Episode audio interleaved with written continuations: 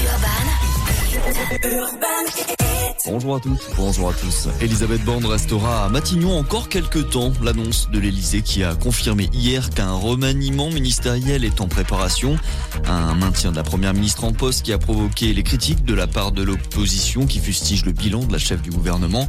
Elle devrait procéder à certains ajustements dans son équipe ministérielle. Emmanuel Macron, de son côté, prendra la parole cette semaine pour évoquer le sujet.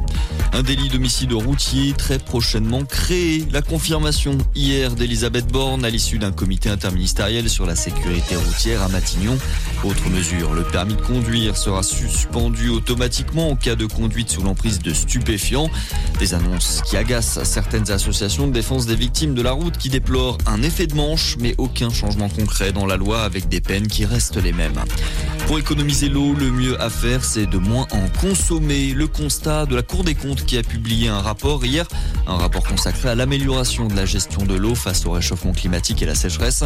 La réduction des prélèvements serait la seule solution à long terme d'après la Cour qui tempère les espoirs placés dans les solutions techniques coûteuses comme par exemple la désalinisation de l'eau de mer ou encore la réutilisation des eaux usées.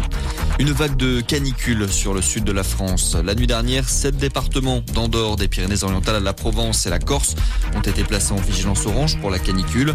Plus de 40 degrés sont attendus sur ces zones localement aujourd'hui. Et pendant ce temps, en Grèce, un feu de forêt fait rage autour d'Athènes. L'incendie serait d'origine criminelle. Un homme soupçonné d'avoir déclenché le sinistre a été arrêté. Les braises sont attisées par un vent violent et les fortes chaleurs. Plus de 1200 enfants en colline vacances ont dû être évacués par mesure de précaution. Et puis un record pour finir, près de 346 000 festivaliers se sont déplacés aux Vieilles Charrues ces cinq derniers jours. Une fréquentation jamais vue selon les organisateurs de ce mythique festival qui s'est refermé hier soir à Carhaix en Bretagne avec un des Red Hot Chili Peppers. C'est tout pour l'essentiel de l'actualité. Passez une excellente journée.